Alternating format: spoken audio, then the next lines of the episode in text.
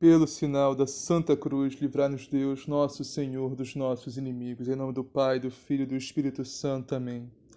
Creio em Deus Pai, Todo-Poderoso, Criador do céu e da terra, e em Jesus Cristo, seu único Filho, nosso Senhor, que foi concebido pelo poder do Espírito Santo, nasceu da Virgem Maria, padeceu sob Pôncio Pilatos, foi crucificado, morto e sepultado, desceu à mansão dos mortos ressuscitou o terceiro dia, subiu aos céus, está sentado à direita de Deus Pai Todo-Poderoso, donde há de vir a julgar os vivos e os mortos. Creio no Espírito Santo, na Santa Igreja Católica, na comunhão dos santos, na remissão dos pecados, na ressurreição da carne, na vida eterna. Amém. Vinde, Espírito Santo, enchei os corações dos vossos fiéis e acendei neles o fogo do vosso amor. Enviai, Senhor, o vosso Santo Espírito, e tudo será criado, e renovareis a face da terra. Oremos, ó Deus, que instruíste os corações dos vossos fiéis com a luz do Espírito Santo, fazei que apreciemos retamente todas as coisas, segundo o mesmo Espírito, e gozemos sempre de suas consolações por Cristo nosso Senhor. Amém. Liturgia da Palavra, 17 de abril de 2021, sábado segunda semana da Páscoa. Primeira leitura. Leitura dos Atos dos Apóstolos. Naqueles dias, o número dos discípulos tinha aumentado, e os fiéis de origem grega começaram a queixar-se dos fiéis de origem hebraica. Os de origem grega diziam que suas viúvas eram deixadas de lado no atendimento diário. Então, os doze apóstolos reuniram a multidão dos discípulos e disseram: Não está certo que nós deixemos a pregação da palavra de Deus para servir às mesas.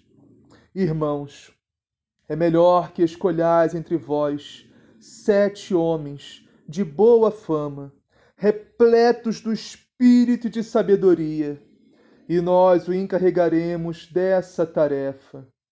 Desse modo, nós poderemos dedicar-nos inteiramente à oração e ao serviço da palavra. A proposta agradou a toda a multidão.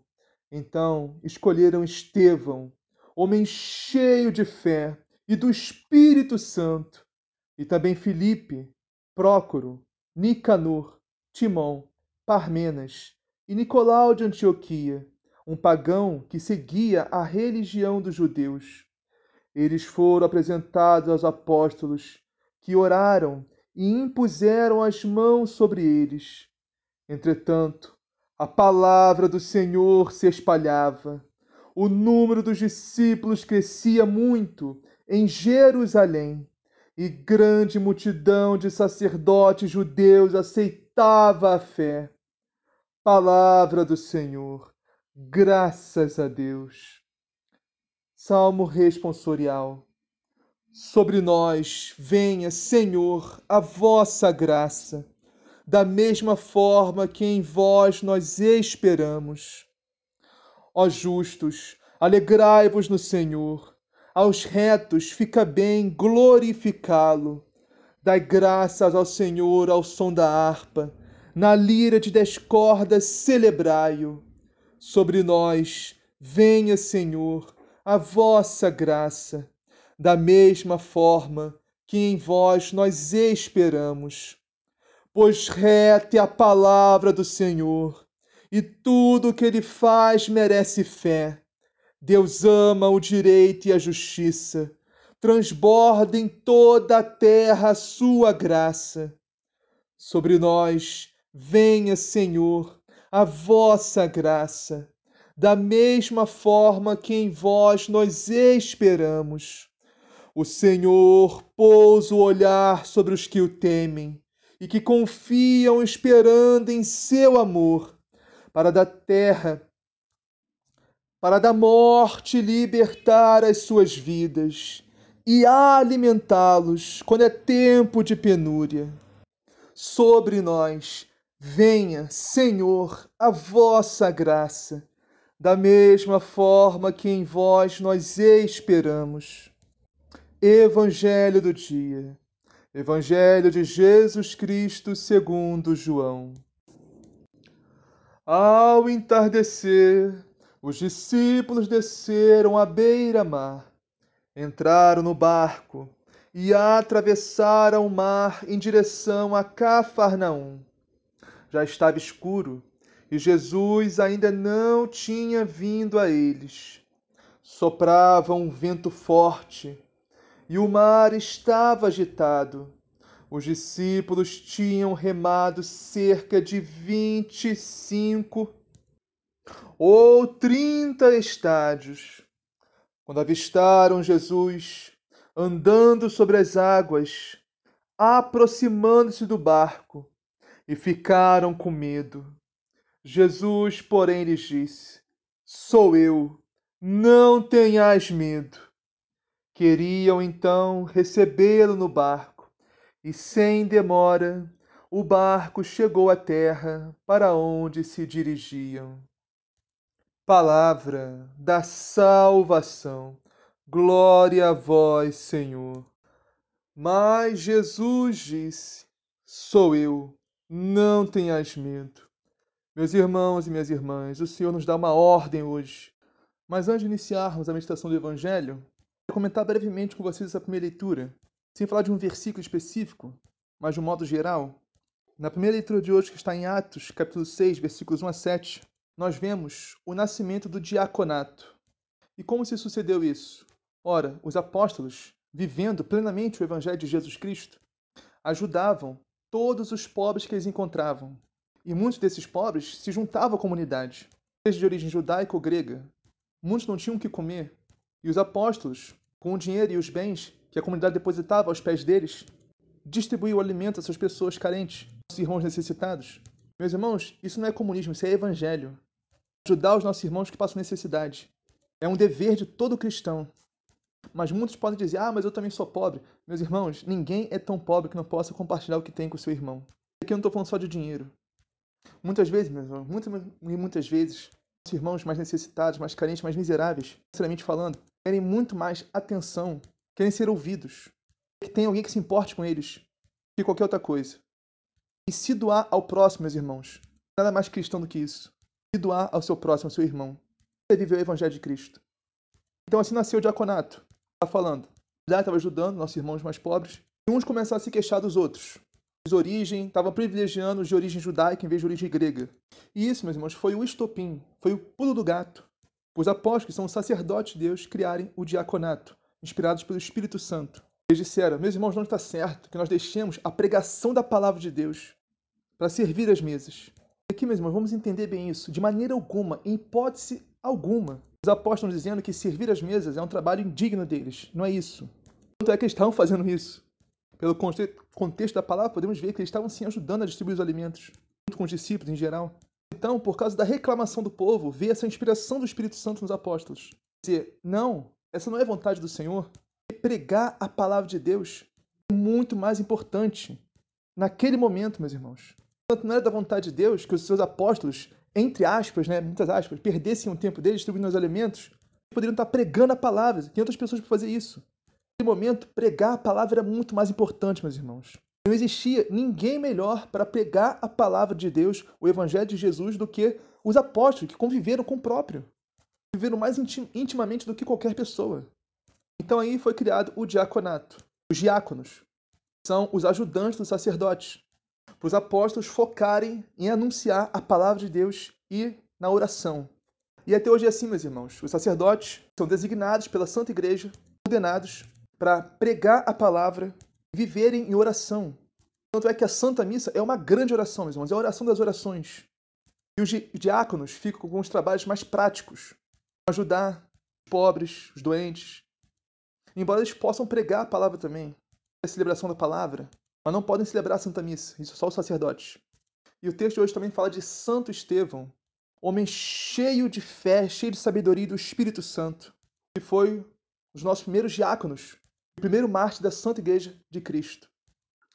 Nós vamos meditar o Santo Evangelho de hoje, que está em João, capítulo 6, versículos 16 a 21, e começa assim: Ao cair da tarde, os discípulos desceram ao mar, entraram na barca e foram em direção a Cafarnaum, do outro lado do mar. Já estava escuro e Jesus ainda não tinha vindo ao encontro deles. Vamos contextualizar isso aqui, meus irmãos. Esse evangelho se passa logo após a multiplicação dos pães que meditamos ontem, liturgia anterior a essa. E Jesus disse aos seus discípulos: Ide na frente. Eu vou despedir a multidão, depois vou atrás de vocês. Então os discípulos pegaram a barca e obedeceram Jesus. Foram na frente, mar adentro. Embora não entendessem né, o que estavam fazendo, só tinha uma barca. Como é que Jesus ia atrás deles depois? Então eles devem ter pensado assim: ah, isso aí é com o mestre. Jesus vai dar um jeito. Não precisamos entender tudo o que o Senhor nos ordena. Nossa missão, nossa função, nossa parte é apenas obedecê-lo. Que Ele é o mestre, Ele é o Senhor. Nós somos seus servos. E esse tem que ser o nosso pensamento também, meus irmãos. Muitas vezes, não crescemos na fé porque queremos nos perguntar muito, entender tudo, ah, mas por que isso? Mas por que aquilo? Entendo isso. Sim, há dúvidas que são boas, há dúvidas que nos fazem crescer na fé. Nós buscamos com um coração sincero, buscamos a Deus, a verdade, através da fonte mais confiável de todas, é a sua Santa Igreja, a sã doutrina, catecismo da Igreja Católica, por exemplo. Buscamos os ensinamentos da Igreja em mais de dois mil anos. Nos aprofundamos na nossa fé, temos mais nossa própria Igreja, mas tem dúvidas que nos afastam de Deus. Quando nós não buscamos aprofundar a nossa fé, conhecer a doutrina, o ensinamento de Cristo. Com isso, não obedecemos ao Senhor. Queremos saber tudo, entender tudo. Sim, meus irmãos, nunca crescemos na fé. Então, os discípulos obedeceram ao seu mestre, obedeceram ao seu Senhor, mesmo sem entender o que estavam fazendo. Então, o Senhor sozinho lá na terra, sem possibilidade, entre aspas, de chegar até eles. Tinha um barco. Obedeceram o Senhor. Jesus não estava com pressa nenhuma para ir atrás eles, né? Porque nos outros evangelhos, no outro relato, vejam passagem, que depois que despediu a multidão, Jesus ainda subiu ao monte para orar. Ficou um bom tempo em oração lá. A ordem cronológica ali, temporal do... Por volta do entardecer, como diz aqui, né? O cair da tarde, esse evangelho. Ou seja, o crepúsculo. Da tarde para a noite, aproximadamente umas 18 horas. Diz um outro evangelho mais, mais, mais detalhado. Só foi até os discípulos lá para as 15 horas... 15 horas lá para as três horas da manhã, ou na quarta vigília da noite. Jesus ficou um bom tempo em oração, meus irmãos, no monte. Por isso que diz aqui no Evangelho: já estava escuro e Jesus ainda não tinha vindo ao encontro deles. Continuando o Evangelho, soprava um vento forte e o mar estava agitado. Os discípulos estavam na barca, indo a outra margem, aparentemente sem Jesus. Vão entender daqui a pouquinho porque eu disse aparentemente.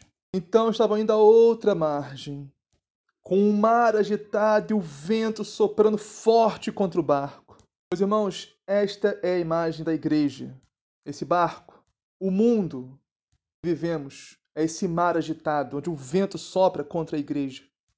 E parece que o barco vai afundar e que tudo vai desmoronar a qualquer momento. Mas isso não, não ocorre, meus irmãos, e nunca ocorrerá. Porque o Senhor sustenta o seu barco, o Senhor sustenta a sua igreja, e o Senhor sustenta cada um de nós. Não importa o mar agitado que tenhamos que enfrentar, os ventos contrários que tenhamos que vencer, o Senhor nos dá força, o Senhor nos dá graça. O Senhor está conosco, meus irmãos, com a sua igreja, e nunca nos abandonará. Porque eu disse, aparentemente Jesus não estava com eles. Como eu disse na meditação anterior a essa, estamos no capítulo 6 de São João que é capítulo um evangelho exclusivamente católico, eucarístico. Iniciou na multiplicação dos pães. Versículos anteriores desse evangelho. O Senhor eucaristizou os pães, deu graças, partiu aos seus discípulos e à multidão. Todos comeram e ficaram satisfeitos. Esse pão, embora ainda não fosse, representa sim a Eucaristia. Então, os apóstolos acabado de comungar, entre aspas, porque ainda não era Eucaristia. Representava. Jesus os mandou para outra margem, significa o céu. Então, embora Jesus não estivesse com eles ali visivelmente, Jesus estava com eles eucaristicamente falando. E a nossa vida, meus irmãos, sacramental, eucarística, muitas vezes é assim também. Não vemos Jesus, não sentimos Jesus, percebemos Jesus muitas vezes, mas Jesus está conosco, meus irmãos. Ele nunca nos abandonará. E se Jesus está com a sua igreja, meus irmãos, e Ele está, se Jesus está conosco, com cada um de nós, Ele está, não há mar agitado deste mundo, de trevas, de pecado, de corrupção, nem vento forte, de sofrimento, de tribulação, de provação que vá nos derrubar. Aleluia, irmãos. Continuando o evangelho, os discípulos tinham remado mais ou menos cinco quilômetros quando enxergaram Jesus andando sobre as águas e aproximando-se da barca e ficaram com medo. O Senhor olha a nossa fraqueza, meus irmãos, em crer, em acreditar, em confiar nele. Ele vem ao nosso encontro. Ele vem ao encontro da sua igreja. Tanto é, meus irmãos, que podemos ver tantos milagres eucarísticos ao redor do mundo revelações particulares aprovadas pela Santa Igreja. O Senhor nos fala para re reforçar, provar a nossa fé, para nos dizer algo diferente da sua palavra, do seu ensinamento de mais de dois milhões, do seu evangelho, para reforçar aquilo que nós já sabemos, provar nossa fé. Embora saibamos, muitas vezes esquecemos nossa fraqueza, o medo, como os apóstolos aqui. Então os apóstolos enxergaram Jesus aproximando-se da barca e ficaram com medo. Quantos de nós, meus irmãos, também não temos ou já tivemos medo de Deus? Sim, meus irmãos, isso é muito comum, infelizmente. Como se Deus fosse um ladrão que viesse nos roubar algo. Como se Deus fosse ruim, meus irmãos, viesse nos fazer algum mal. Mas Deus não vem roubar a nossa vida, meus irmãos. Muito pelo contrário. Quem vem para roubar, matar e destruir é outro, é Satanás. Deus vem para nos dar vida e vida em abundância. E Deus é bom, meus irmãos, de uma bondade que nós podemos imaginar. Deus é bom o tempo inteiro, o tempo todo Deus é bom. Deus não faz mal a ninguém. Deus não sabe ser ruim, ele não pode ser ruim, não pode ser mal. Deus é bondade em essência, 100% bom. O que nos faz ter essa visão errada de Deus é o pecado que habita em nós. Nossa própria maldade faz enxergar Deus com os olhos distorcidos da verdade. A nossa miséria, nossa maldade, nossas iniquidades, transgressões, ruindade mesmo, distorce a nossa visão, embaça nossas vistas, para que não conseguimos enxergar como Deus é maravilhoso, como Deus é bom, quer o nosso bem, quer a nossa felicidade, quer a nossa salvação. Portanto, meus irmãos, não tem sentido algum ter medo de Deus. A gente tem que ter medo é de não estar com Deus, não viver em estado de graça, unido a Ele e sua santa igreja. Isso sim tem que nos apavorar de medo, meus irmãos. Porque aí sim, uma vida sem Deus termina num lugar muito, muito ruim, meus irmãos, que chamamos geralmente de inferno. Então, meus irmãos, eu aproveitei esse gancho, essa brecha do Evangelho, diz que os discípulos, após ficaram com medo de Jesus, meditávamos um pouco sobre isso, porque eu vejo que, infelizmente, muitas pessoas hoje em dia têm medo de Deus, têm medo da sua salvação, têm medo de aceitar Jesus em suas vidas. Mas, na verdade, os apóstolos e discípulos não ficaram com medo de Jesus, ficaram com medo de Deus, porque eles não sabiam que era Jesus. Eles pensaram que fosse um fantasma que estava vindo assombrar ele, sei lá. Mas Jesus disse: Sou eu, não tenhas medo. Temos que aprender a reconhecer, meus irmãos, Jesus, Deus na nossa vida. Porque tudo que nos acontece, seja bom ou seja ruim, ou seja bom, tem a aprovação de Deus. É Deus que faz. Tem o aval de Deus. Se é ruim, não é Deus que faz. Não tem a aprovação de Deus, mas tem a permissão divina. Porque, como eu já disse, Deus é bom o tempo todo. Deus não faz o mal. O mal nunca esteve nos planos de Deus, meus irmãos. O mal é consequência do nosso pecado, nossas más escolhas. Então, essa frase se aplica a toda a nossa vida e qualquer circunstância que estejamos vivendo, qualquer graça, bênção, momento bom, ou também qualquer tribulação, provação, momento ruim. O Senhor olha para nós e diz: Sou eu, não tenhas medo, porque se for coisa boa, o Senhor está derramando as suas graças na nossa vida. Se for coisa ruim, o Senhor está nos provando, meus irmãos, para nos purificar, nos santificar, para podermos entrar no céu um dia. Então, tudo é Deus, meus irmãos. Uma folha da árvore cai sem que Deus saiba. Não importa o que estivermos passando, o Senhor olha para nós e diz: Sou eu, não tenhas medo. Eu te fortalecerei. Eu te darei a graça para enfrentar o que tiver que enfrentar.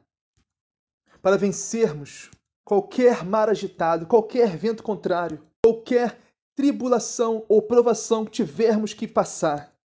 Nós venceremos em nome de Jesus. Aleluia, irmãos. Pai nosso que estás nos céus, santificado seja o vosso nome. Venha a nós o vosso reino, seja feita a vossa vontade, assim na terra como no céu. O pão nosso de cada dia nos dá hoje, perdoai as nossas ofensas, assim como nós perdoamos a quem nos tem ofendido. E não os deixeis cair em tentação, mas livrai-nos do mal. Amém. Ave Maria, cheia de graça, o Senhor é convosco. Bendita sois vós entre as mulheres. Bendito é o fruto do vosso ventre, Jesus. Santa Maria, Mãe de Deus, rogai por nós, pecadores, agora e na hora de nossa morte. Amém. Glória ao Pai, ao Filho e ao Espírito Santo, assim como era no princípio, agora e sempre, por todos os séculos dos séculos. Amém.